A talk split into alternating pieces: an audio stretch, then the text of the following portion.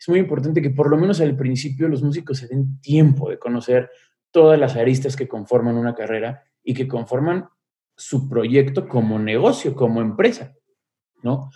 Eh, así, de esa manera, si lo hicieron al principio, eh, pon tú que al, no sé, a los dos años, a los dos años y medio, a los tres, me, da igual el tiempo, ellos ya van a saber de dónde sí y de dónde no. Entonces le van a poder decir al manager, no, ah, no, por aquí no, porque yo ya sé. Bienvenidas, bienvenidos a Canciones a Granel Podcast, sobreviviendo en el mundo de la música. Aquí los invitados son productores, songwriters y artistas, y los ejecutivos top de la industria de la música para que no te agarren desprevenido y puedas aprender todo lo que a mí me hubiera gustado saber antes de haber empezado. Pero también lo que debes saber si ya empezaste.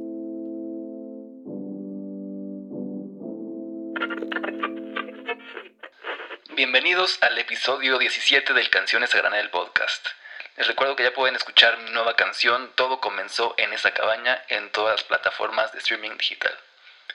Y les presento al invitado de hoy, Sergio Pastrana. Sergio es director regional de Industria Works en México, encargándose de distintas áreas incluyendo las partes de booking y management y el sello discográfico.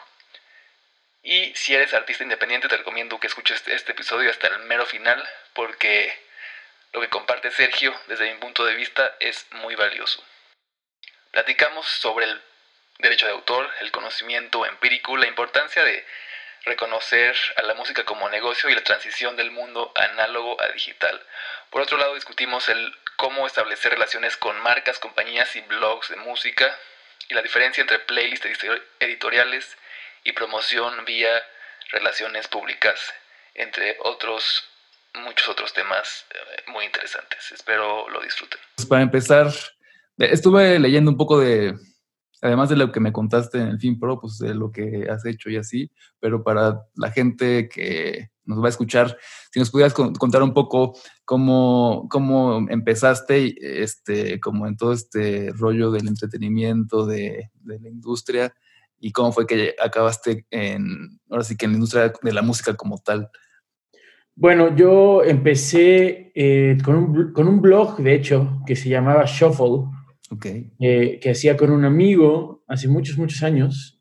Em, pues sí, compartiendo música eh, que nos gustaba, siempre música alternativa, lo que nosotros considerábamos que era desconocido. Em, y de ahí hicimos un programa de radio en el TEC de Monterrey, que, que estudiábamos los dos ahí en el campus Ciudad de México, que se llamaba Pop Killer porque éramos muy revolucionarios y, y, antipop, ya sabes, ¿no? Entonces buscando siempre la manera alternativa y tal. Em, después como que me desvié un poquito, empecé a trabajar en Reforma, okay. pero en, en, la sección de sociales, o sea, yo quería escribir, ¿no? Ya sabes, y, mm. entonces a, Reforma en la sección de sociales. Duró poco, luego entré a una editorial que nada tenía que ver con la música, pero a la par de trabajar en esa editorial, eh, yo empecé a colaborar con cnnmexico.com. Mm. E, ese, era, ese fue el año en el que abrió el portal. Entonces yo empecé a hacer todas las notas de, bueno, no todas, pero muchas notas de, entretenimiento y cultura. Seguí escribiendo música, a la par también seguía teniendo el blog. Y luego se dio eh, la entrada a Indie Rocks. Yo entré a Indie Rocks, la revista de música, eh, la más grande de México, yo creo, actualmente a nivel de, música alternativa. Em, como editor en jefe. Entonces estábamos haciendo la revista y pues ahí creo que fue como el punto de, confluencia de, cosas que me llevó a quedarme de lleno en la industria, ¿no? Eh, mm. Luego me asocié con, los fundadores de Indie Rocks, me pasé un poquito más a la parte comercial, aprendí muchísimo ahí, marcas, eh, eventos y tal. Luego fundamos Major Tom, que fue la promotora, entonces ahí me, me empecé a, a curar de espanto de la promotoría y de hacer conciertos. Hicimos el Festival Hipnosis, la Semana Indie Rocks, trabajamos con muchísimas bandas, hicimos Indie Rocks TV, con sesiones con muchísimas bandas también. Eh, y pues ahí como que ya le empecé a entrar a, las diferentes etapas, ¿no? Y a las diferentes partes de la industria, pero partiendo del medio. Eh, después, pues finalizó mi ciclo en Indie Rocks, se dio la oportunidad de, trabajar ahora en, en Industria Works, que Industria Works es una empresa basada en Los Ángeles, que tiene oficinas en Nueva York, Londres, Barcelona, Madrid, Ciudad de México y Bogotá. Eh, y esto sí es otro rollo, ¿no? O sea, de medio, de haber pasado de medios, de promotoría, de, trabajo comercial, pues ahora estoy en la parte de sello, booking y management, que también está súper divertido. Ya llevo casi un año y nueve meses en Industria Works eh, aprendiendo todos los días, ¿no? O sea, hacer, ser, hacer medios y luego hacer, ser parte de una disquera es totalmente distinto. La disquera que, tiene el grupo eh, Industria Works es National Records, que además es una de las disqueras más importantes de música latina en Estados Unidos y en el mundo. Entonces ha sido un reto increíble, ¿no? Trabajar ahora como del lado del artista, ¿no? A servicio del artista, porque eso es lo que hacemos nosotros. Los artistas básicamente son nuestros clientes. Mm. Eh, les ofrecemos estos servicios, ya sea de management o de booking o del sello o de sincronización, ¿no? Entonces, creo que eh, en, esta etapa de Industria Works personalmente, aunque uno nunca deja de aprender, claro, claro está, eh, se cierra ahí también un círculo de, mucho de lo que se puede hacer en la industria, ¿no? Y, sobre todo en mi carrera, porque ya después quedaría aprender de cuestiones legales, ¿no? O cuestiones un poquito más de derecho, sí, justo de derecho de autor y tal, que sinceramente uno tiene que aprender y tiene que saber, pero no creo especializarme. Bueno, uno nunca sabe dónde va a parar la cosa, pero eso sería lo último que me falta, ¿no? Ok. Eh, y he, disfrutado mucho y esa, esa es mi historia, justamente. Mm. Y bueno, también hablando de derechos de autor y todo eso, como que también, por lo que he visto y por mi experiencia, como que a la par pues es un poco empírico, ¿no? Lo vas ahí, conforme vas trabajando, pues nada más lo vas absorbiendo y, te vas empapando de todo. O sea, no, no muy enclavadamente, pero pues, ¿no? Te, das un... Como todo, ¿no? O sea, yo creo que esto, esto lo aprendí y voy con esta bandera siempre. Yo, yo estudié comunicación y, y esta carrera particularmente, como tal vez varias en humanidades, pero voy a hablar desde mi experiencia, es una embarrada de todo. Entonces la realidad es que todo lo que yo he aprendido lo he aprendido sobre la marcha y en el campo, ¿no? Claro, sí. Sin embargo, la parte del derecho de autor creo que sí es mucha teoría y uno tiene que poner muchísima atención en, los fundamentos del derecho y en las leyes, y no solo en las leyes, a mí que me toca trabajar de manera internacional, mm. pues las leyes cambian de país en país, ¿no? Por ejemplo, en, en Industria Works, eh, en Estados Unidos no podemos ser agencia de management y agencia de booking al mismo tiempo. Sí, porque es conflicto de interés, ¿no? Exactamente. Entonces, eso es parte también de las leyes que tienes que conocer, ¿no? Dependiendo a lo que te dediques. Y sobre todo al trabajar en música es fundamental porque muchos de los problemas más graves que yo he conocido de artistas parten de su desconocimiento justamente del derecho, ¿no? Y de saber lo que les corresponde, eh, cuáles son sus, porcentajes, cuáles son sus partes, qué leyes los protegen, qué organismos los protegen. Entonces, eso, es, eso está cañón. Y mucha gente no puede pagar, muchos artistas no pueden pagar un abogado, un buen abogado, ¿no? Y, y al, no poder hacer eso y al tener un desconocimiento de, de, las leyes, pues estás realmente en la cuerda floja, porque muchos artistas dicen, no, no, no, pues pues leve, güey. O sea, todos son mis amigos, hacen las cosas sin contratos, porque no saben hacer contratos, porque no saben los porcentajes, porque no tienen una idea. Y a la hora de la hora, y, creen que son chiquitos, por ejemplo, ¿no? Y de, pronto su canción es un madrazo. Mm. Y se les fue el dinero porque hicieron un trato, alguien se aprovechó, tal, tal, tal, el productor, no sé qué. Mm. No, no ven en el futuro, piensan que, que tal vez su obra pues, no tiene trascendencia ahorita y después no sé, ¿sabes? Es que es como muy raro, pero creo que es súper importante tener una noción básica de, del derecho de autor y eso es algo en lo que yo no he, conozco, porque también he, estado, he tomado cursos, ¿no? Eh, cursos de horas, ¿no? Como cursos y talleres, que de, ninguna manera me hacen un litigante, ¿no? ni, un, ni un abogado especializado, pero yo tengo las nociones básicas de eso y, y, por lo menos sé dónde sí y dónde no. Ya después entrar en un, en un, litigio, insisto, o en un pleito así como más fuerte, pues ahí ya no me tocará, pero afortunadamente nosotros en, la compañía trabajamos de una manera muy sencilla y muy transparente para que este tipo de cuestiones nunca lleguen, ¿no? Entonces, así, así por ese lado. Mm, qué bien, sí, qué padre. Sí, justo, pues justo un poco también hago como este, estos contenidos para que, pues para que la gente, los chavos, sobre todo las chavas que empiezan a meterse en la industria, en, en el mundo de la música, que pues que aprendan también que no todo es eh, acordes y, melodías y, cantar, sino que también hay un lado que tienes que aprender que pues tampoco está tan, tan, tan chido como ellos pensarían. Sí, justo creo que es la parte incómoda, ¿no? Por decirlo, por decirlo de una manera. Pero como en todo negocio, güey, porque una cosa sí, sí ha de, quedar clara, y es que si tú te quieres dedicar a la música para vivir de la música, pues entonces tienes que ver esto como lo que es, y esto es un negocio. Y la música es un producto, y como producto es algo que se vende y que genera ingresos. Y, sobre, y, con, y con eso, pues viene también toda esta parte de, en términos vulgares y populares, el que tiene tienda, que la tienda, ¿no? O sea, yo no considero que los músicos o los creadores de arte, pero en este caso los músicos, deban estar al pendiente de cosas como el management, los contratos, ¿no? Como este tipo de cosas. Yo, yo siempre he creído que los músicos deben dedicarse a hacer música, pero para que una persona encuentre el partner correcto, llámese manager, agencia de booking, tal, que lo cuide, que lo proteja, que verdaderamente vele por sus intereses, siento que suele ser un poco complicado, ¿no? O sea, ese match para encontrar justo esa persona o personas que van a formar parte de tu equipo y que van a, y que van a, a, velar por tu carrera, es, a veces complicado encontrarlo. Tengo muchas historias pues, de, de, amigos, artistas, conocidos que no, eh, no eligieron tal vez de manera correcta y luego se enfrentaron a cuestiones ahí con, con las agencias o con el contador o con, ¿sabes? O con el sello que bueno, los llevaron a situaciones que o estancaron su carrera o la dejaron como muy retrasada, perdieron el tiempo. Súper difícil. Por lo mismo, entonces, eh, creo que en, este ejercicio de la autogestión es muy importante que por lo menos al principio los músicos se den tiempo de conocer todas las aristas que conforman una carrera y que conforman su proyecto como negocio, como empresa. ¿no? Eh, así, de esa manera, si lo hicieron al principio, eh, pon tú que al, no sé, a los dos años, a los dos años y medio, a los tres, me, da igual el tiempo, ellos ya van a saber de dónde sí y de dónde no.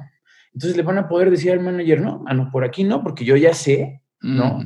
Yo ya me acerqué a instituciones, yo ya, me, yo ya, yo ya tomé un curso, yo ya, sabes que ahora hay muchos, ¿eh? Ahora hay, hay, mucha gente que, que, es muy buena de la industria que está dando cursos, tanto de producción como de gestión, como de muchas cosas. Entonces yo ya sé lo que tu manager, lo que tu booker, lo que tu abogado no puedes o no deberías hacer. O sea, no me vas a, no me vas a tomar el pelo.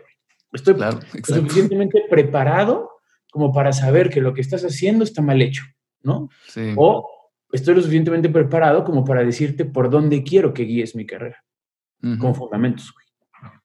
Sí. Y entonces sí, ya eres libre de crear todo el tiempo, ¿no? Pero antes, ¿ves esta eh, eh, como cultura del trabajo que tienen algunos eh, grandes millonarios o dueños de empresas que ponen a sus hijos a, trabajar en la, empresa, pero desde la posición más baja, ¿no? Mm, Entonces, y, obviamente no es porque, ah, pues porque soy mamón, güey. Es porque quiero que conozcas desde cómo se limpia una máquina, ¿no? Hasta cómo se administra esta empresa para que cuando llegue tu turno de eh, ser, ser el jefe, sepas y tengas toda esta, tanto humildad como conocimiento, tal, para poder dirigir bien la empresa. Lo mismo yo creo que pasa aquí. Insisto, es difícil. Es difícil, pero, pero se debe hacer, creo. Mm. te quería preguntar sobre, mm, un poco regresando al principio que nos contaste sobre tu blog, eh, de sobre qué era en específico, era de música alternativa, como dijiste, era como de música alternativa, varios géneros. Lo que nosotros estábamos tratando de hacer en ese momento era encontrar la manera de presentar la música eh, de una forma distinta. Entonces creamos unos iconos y presentábamos género, el mood en el que la tenías que escuchar, un trago que pudiera acompañar esa música y había otra cosa que no me acuerdo en este momento. Ah, pero, y no nos fue tan mal, ¿eh? o sea, al final, no sé, estás en el trabajo, otras cosas te distraen. No generaba dinero, obviamente, pero llegamos a tener nueve colaboradores, hice muy buenos amigos ahí, mm. amigos con los que todavía siguen en la industria, algunos y con los que todavía sigo trabajando cosas. Em, y bueno, esa era la idea, esa era la idea. Justo el programa de radio que hicimos en el TEC se llamaba como el blog. Entonces era como darle esa continuidad y tal. al final las cosas, no sé, se sucedieron de otras formas y, y, y el blog se terminó, pero esa era la idea. como hacer una cosa más unique, ¿no? Encontrar ese uniqueness para que la gente tuviera un aliciente extra para consumir el contenido. y mm, supongo que el haber empezado eso por tu propia cuenta como que te dio una especie de, pues ya tener experiencia, ¿no? Para todos tus trabajos posteriores eh, dentro de Reforma, CNN, luego Indie Rocks. Pues no, realmente en la parte, en la parte eh, editorial, toda la experiencia se la debo a Reforma. Eh, yo, yo, a Reforma entré por medio de un semillero que ellos tenían, que es el taller de redacción periodística. Es un taller de cinco semanas o seis, si no me recuerdo, intensito, donde te enseñan pues, o sea, de cómo escribir, eh, tanto teoría como cuestiones un poco más de ética, pero, pero ahí es donde yo aprendí a escribir de la manera correcta y, y, y la noción de objetividad en el medio editorial. Que luego, pues ya será cuestionable si sí se aplica o no se aplica, ¿no? En el periódico, este o en cualquiera, pero, pero la verdad es que fue un gran taller y, yo creo que todo mi expertise editorial particularmente lo, lo tengo de ahí. Sí, es, lo del blog estaba padre y tal, pero pues, güey, o sea, no teníamos ni la menor idea realmente de las normas, ¿no? Y de las formas y tal. Entonces, fue Reforma lo que me dio la, el expertise editorial. Luego ya en Indie Rocks fue todo sobre la marcha, de ir aprendiendo a prueba y error, voy perdiendo lana, ganando relaciones, perdiendo relaciones. O sea, mm. ahí sí ya como que, que fue más, más, más prueba y error. Sí, justo te quería preguntar sobre eso porque no, no, yo supongo, no estoy suponiendo, pero no ha de ser fácil levantar una revista independiente de música pues alternativa independiente, ¿no? O sea, ¿cómo, cómo, cómo viste tú ese proceso? Fue...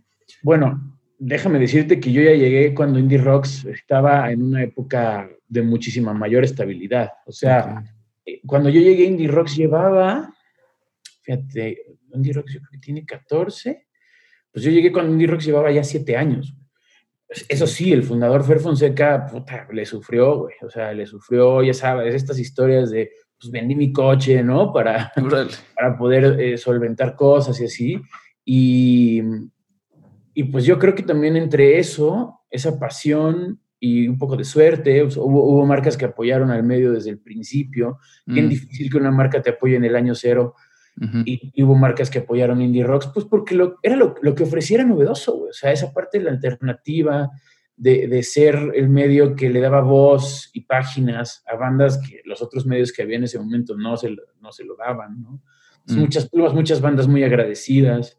Y así fue creando una reputación interesante. Yo creo que de, lo que a mí sí me tocó vivir con Indie Rocks, que fue fuerte, güey, fue la, la, transición del impreso al digital, porque hay dos cosas ahí que rompen.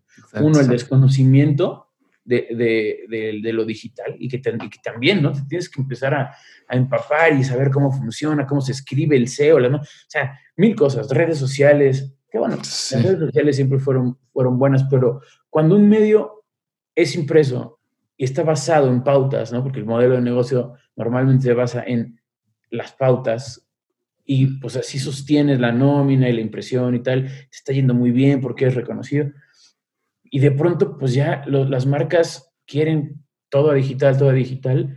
Entonces vienen dos cosas. Uno, la nostalgia, que no te quieres deshacer del papel y la tinta, pero que cada vez es más caro y cada vez menos ingresa y el desconocimiento del mundo digital, ¿no? Que, que pues, al final del día tienes que ir aprendiendo sobre la marcha. Y hubo una transición complicada, pero después también tuvimos que empezar a diversificar y es ahí donde, donde fue muy divertido y también le tuvimos que echar muchas ganas, pero la diversificación con los eventos, con el foro Indie Rocks, ¿no? Con la Semana Indie Rock, que fue, que fue un proyecto increíble, Hipnosis, que es el primer festival de, de música este, de psicodélica en, México. Eh, nos ganamos muchos amigos, muchas marcas que querían trabajar con nosotros. Hubo, hubo días muy buenos, güey. Entonces, ¿pero por qué? Porque todo estaba pensado, todo tenía un concepto, todo era diferente. Y generamos experiencias al final del día, ¿no? Eso era lo que hacíamos. Nos comportábamos a veces más como un medio, como una agencia. ¿Por? Y, pues porque, o sea, nosotros generábamos contenidos específicos para las marcas. o sea, era como de, ah, tú, ya tienes, tú ya tienes una campaña, con tú, pero bueno, nosotros te la vamos a adaptar a una serie de, ¿no? Eh, notas que, que, van acompañadas con redes sociales, que van acompañadas con una fiesta y, y con una, una activación en un, en un, festival, o sea, ese tipo de cosas, todo dentro de nuestras mismas plataformas, pero básicamente estamos generando ideas para, para, soportar las campañas en esas plataformas que también teníamos. Ya. Ah, bueno. Ok. Está bueno. Y, hablando de, de, de, las relaciones con, con las marcas, ahora más del lado pues artístico, ahora sí, ¿tú cuál crees que sería un, una buena manera siendo un artista independiente para pues abordar esos, esas relaciones? Esta es una, esta es una pregunta súper tricky porque no hay, no hay respuesta, sinceramente. O sea, mm. desde una perspectiva comercial, o sea, por ejemplo, yo cuando entré a, cuando me, me, hice director de nuevos negocios de Indie Rocks, primero ya había una cartera de clientes, ¿no? Y luego cuando ya estás en el medio, pues conoces gente inevitablemente. O sea, claro. esa es la cosa. Yo tuve que ir desde hablar al, al, número que dice eh, la bolsita de atrás de, de panditas, güey, de la línea hola esta, hasta mandar un mensaje en Facebook o pues, en una fiesta conocí al director de marketing de tal o cual empresa, ¿sabes? Entonces, no hay una respuesta de cómo abordar. Pues, ¿cómo abordar? Te tienes que meter, cabrón. Te tienes que meter a como dé lugar.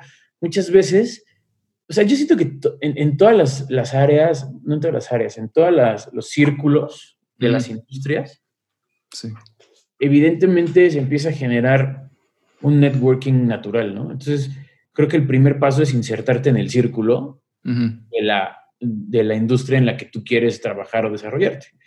Y, eventualmente van a salir las cosas. Vas a ir a una fiesta donde vas a conocer a alguien o vas a tener en tu, en tu Facebook amigos que conozcan a alguien y con el solo hecho de poner, oigan amigos, alguien conoce a, alguien tiene un contacto en esta marca, seguro salen dos que, que lo tienen, ¿no? Y, que te pueden ir conectando. Y también es mucho de tener huevos y de llegar a los lugares y que te vean y que te vean y que estés todo el tiempo, y que no te dé pena hablar y que si fuiste a, no sé, a una rueda de prensa y se sentaron cinco güeyes de cinco marcas, terminándote pongas ahí a platicar con ellos o que vayas a las ferias de música, que también suele haber eh, de pronto patrocinadores y acercarte a la gente y contactarlos por LinkedIn. O sea, hoy hay tantas herramientas. Yo creo que el chiste es hacerte presente. Hacerte presente en el, en el círculo de tu industria y así ir generando contactos. Súper buena onda, con mucha humildad, entendiendo lo que, lo que puedes ofrecer y lo que no, porque al final del día esto es un negocio, es una transacción. ¿Por qué yo, marca, te voy a dar 100 mil varos, güey? ¿Qué me vas a ofrecer?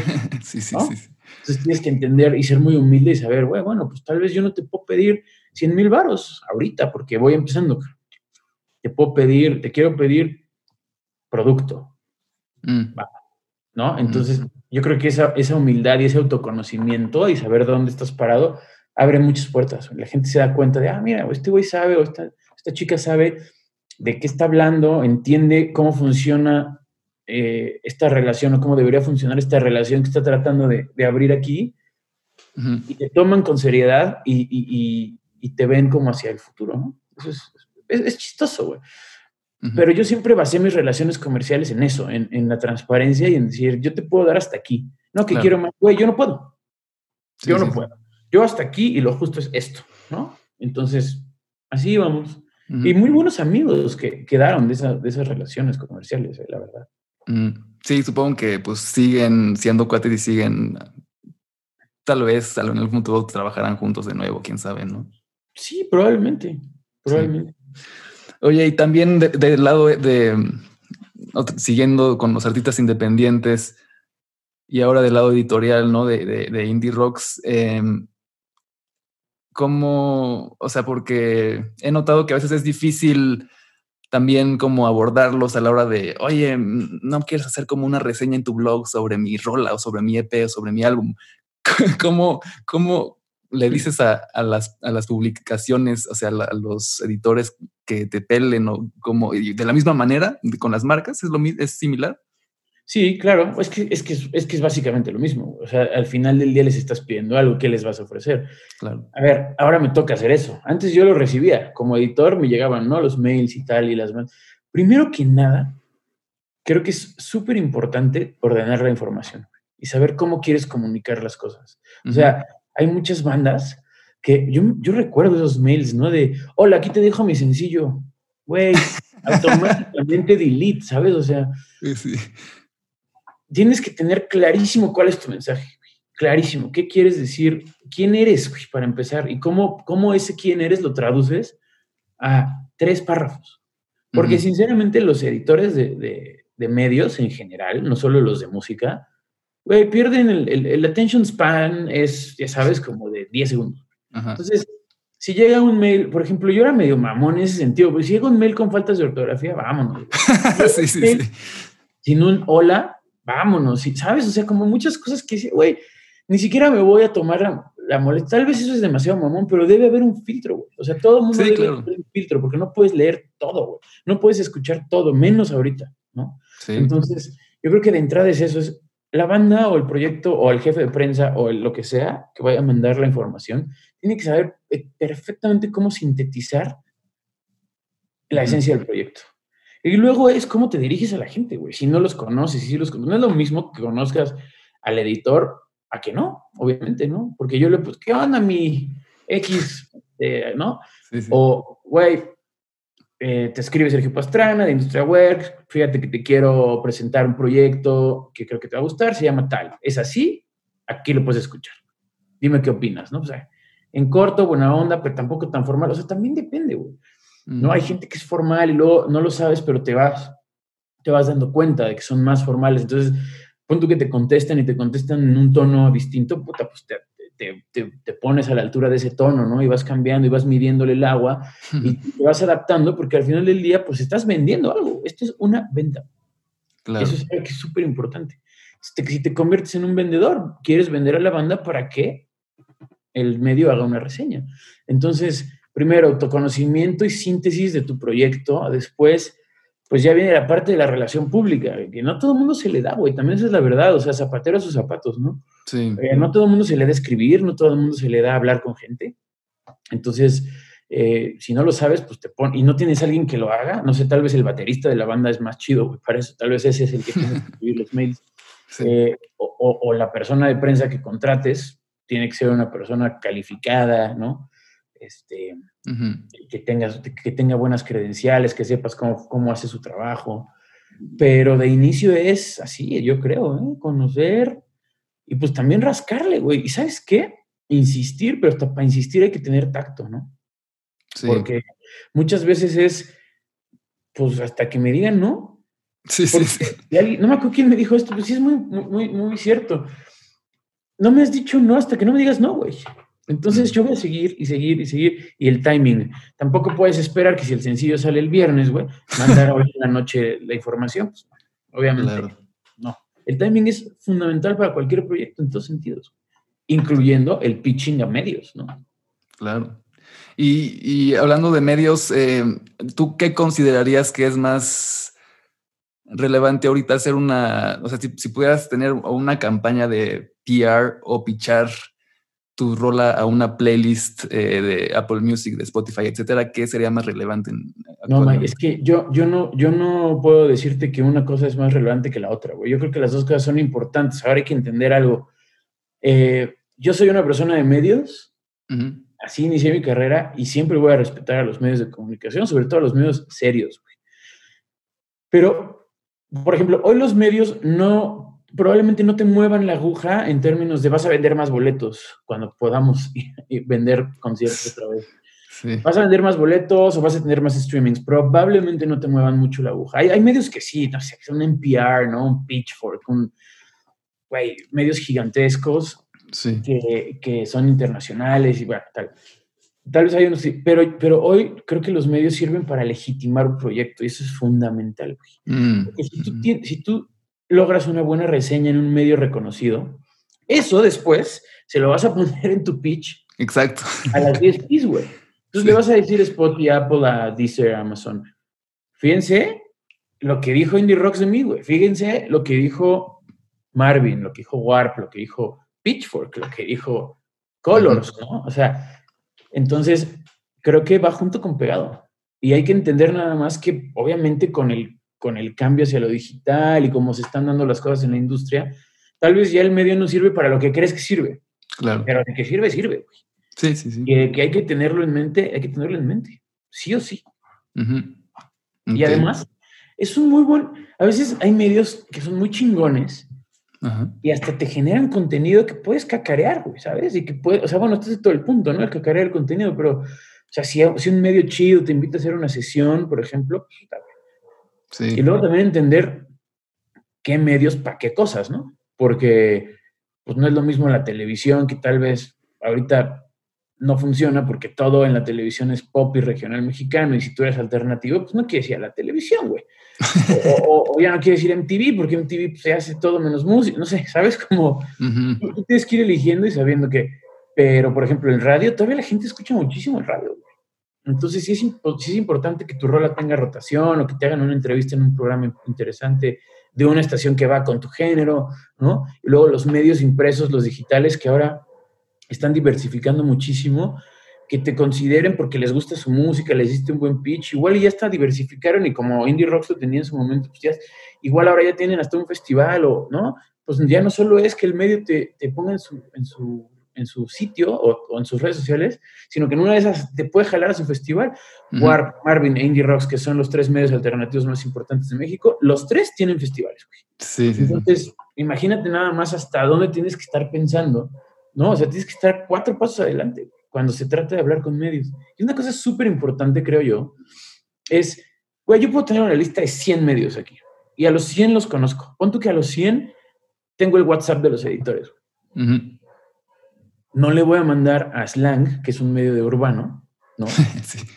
Mi artista de regional mexicano. Claro. Es que hay gente que lo hace, güey. O sea, parece, parece lógico, pero hay gente que es tan descuidada que agarra su lista entera y órale, güey. Entonces no te pones a pensar, no, a ver, este medio sí le va a este género, este no tanto, pero igual se lo puedo hacer. Oye, conozco el, el, los productos editoriales que tiene ese medio o no conozco los productos editoriales. Es como súper, a veces es más fácil decir, oye, tal medio, mira, yo sé que tú haces esta sección que además pones en, en Instagram y que además este, pusheas en, en Facebook.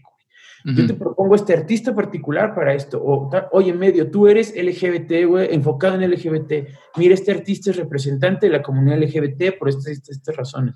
Podemos escribir esta historia. Casi, casi también ya les estás vendiendo la nota, güey. sí, claro. La nota, puta, pues ya nada más pone a alguien a que la haga, ¿no?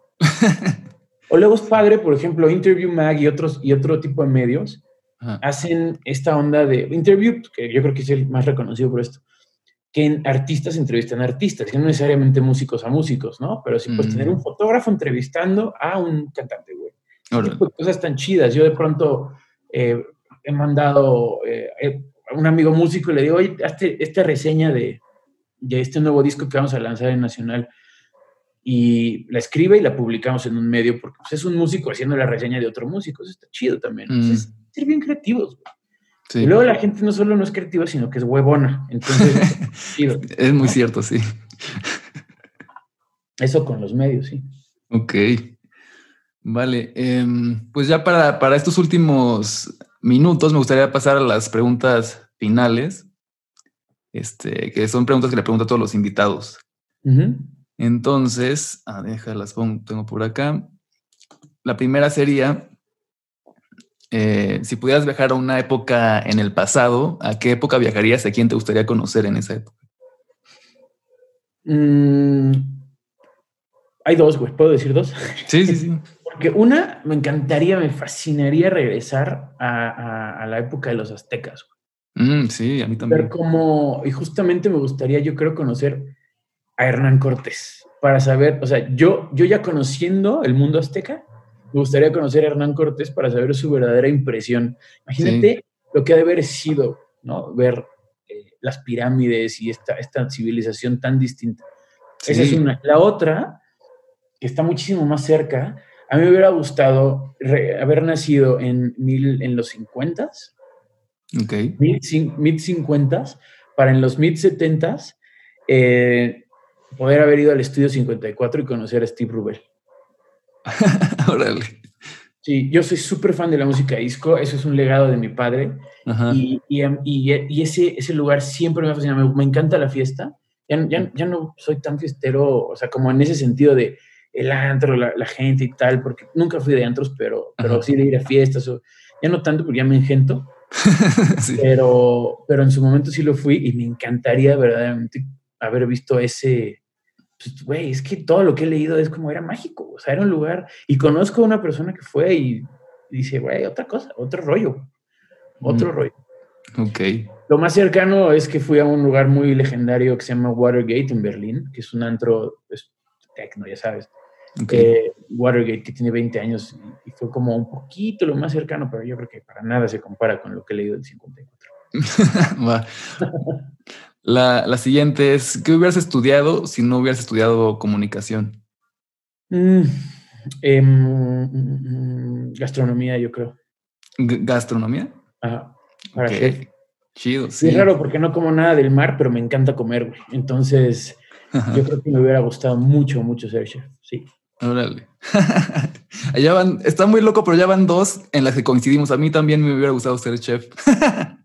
sí, es que es un mundo increíble, güey increíble y que además te permite viajar. A mí me encanta viajar también, como seguramente mucha gente, pero, pero, pero viajar con los sabores es súper interesante. Y son esas cosas que se te quedan, ¿no? O sea, para siempre. Una buena comida, una buena cena, incluso hasta una buena sobremesa, pero bueno. sí. Va. Em, la siguiente sería, ¿quién? La siguiente es más bien, ¿quién sería un, un músico, artista, eh, que, con el que te gustaría trabajar? Uy, he tenido la fortuna de trabajar con, con las bandas que me gustan, la verdad. Pero um, Gustavo Santaolalla, por ejemplo. Mm, ok. Sí, Lo admiro mucho. Siempre me parece un. Además, tengo buenos recuerdos de bajo fondo, de escuchar su música, de, de viajes con bajo fondo, de comidas con bajo fondo. Mm. Creo que es tremendo ese güey, ¿no? Es, un, como dirían los argentinos. Un crack. sí. Ok, va. Em, la siguiente sería, si le pudieras decir a, una chava, a un chavo que se empieza a incursionar en el mundo de la música, en la industria de la música, si le pudieras decir, no hagas estas tres cosas si quieres prosperar en el mundo de la música, ¿qué le dirías? No hagas estas tres cosas. Mm, no cometas el gravísimo error de pensar que solo por hacer lo que haces ya, ya mereces que otras personas lo escuchen, o lo publiquen, o lo compren, ¿sabes? Mm, pasa, siento. Entonces, básicamente no seas soberbio, ¿no? Em, no, no, no caigas en la tentación de querer publicar tu música rápido, porque eso pasa muchísimo, güey. O sea, muchas veces los artistas terminan un disco y ya lo quieren sacar, güey. Y ya, pero ya mañana, güey, porque ya está. No, todo a su tiempo, todo pensado, todo, ¿no? Eh, en, este timing del que hablaba antes de, de sin prisas, güey, sin prisas, porque todo bien pensado es mejor, todo bien planeado es mejor. Entonces, no caer, que no coman ansias, por publicar su música. Ok. Y la otra, que no cometan el error de pensar que esto no es un negocio, de pensar que esto, eh, el amor al arte es lo único, porque no es cierto. O sea, yo, yo, soy un amante de la música y del arte y de los músicos, pero después de varios años en la industria, que para nada soy un gurú, ni mucho menos, pero, pero sí puedo decir que, que si uno quiere vivir de esto, como te lo decía al principio, no puede cometer ese gravísimo error de decir, yo el, y el amor al arte, ¿no? Yo el amor al arte y esto como un producto. Y no está mal, güey, pensar y saber que la música es un producto. O sea, porque no está peleado, güey. Tú lo haces, desde mi perspectiva, para que mucha gente lo escuche. Y si mucha gente lo escucha, vas a ganar. Claro. Entonces, eso. ok. La, la, última es un, un, documental o un libro que recomiendes relacionado a pues, el mundo en el que te mueves. Mm, yo vería el, el documental de, Miles, que no, me acuerdo cómo se llama, el de Miles, el de Amy Winehouse y el, de, y el de eh, Nina Simón. Son tres documentales que a mí me gustan muchísimo y, siempre los, los, los, recomiendo y los vería, porque si los ves con, con calma, te puedes dar cuenta no solo del genio y del tipo de personas que son, sino de los errores que cometieron en la vida y en la industria. Claro. y hay uno que está bien interesante que yo jamás lo hubiera visto si no me lo hubiera dicho una maestra, pero el de Justin Bieber también mm. es un documental que si lo ves con otros ojos, te guste o no, ¿eh? Justin Bieber, si lo ves con otros ojos te das cuenta de la impresionante maquinaria que hizo que ese güey se convirtiera en lo que es. Entonces, con ojos de industria, hay mucho que aprender de ese documental. Sí, totalmente, sí, estoy de acuerdo. Sí, pues gracias. Sí, pues es todo eh, del podcast. Este, muchas gracias por, por conectarte y por entrarle. La verdad, muchas, muchas gracias por toda la información que compartiste porque sí estuvo muy bueno. pues no, de nada, güey. Ya sabes lo que, lo que se necesite y listo.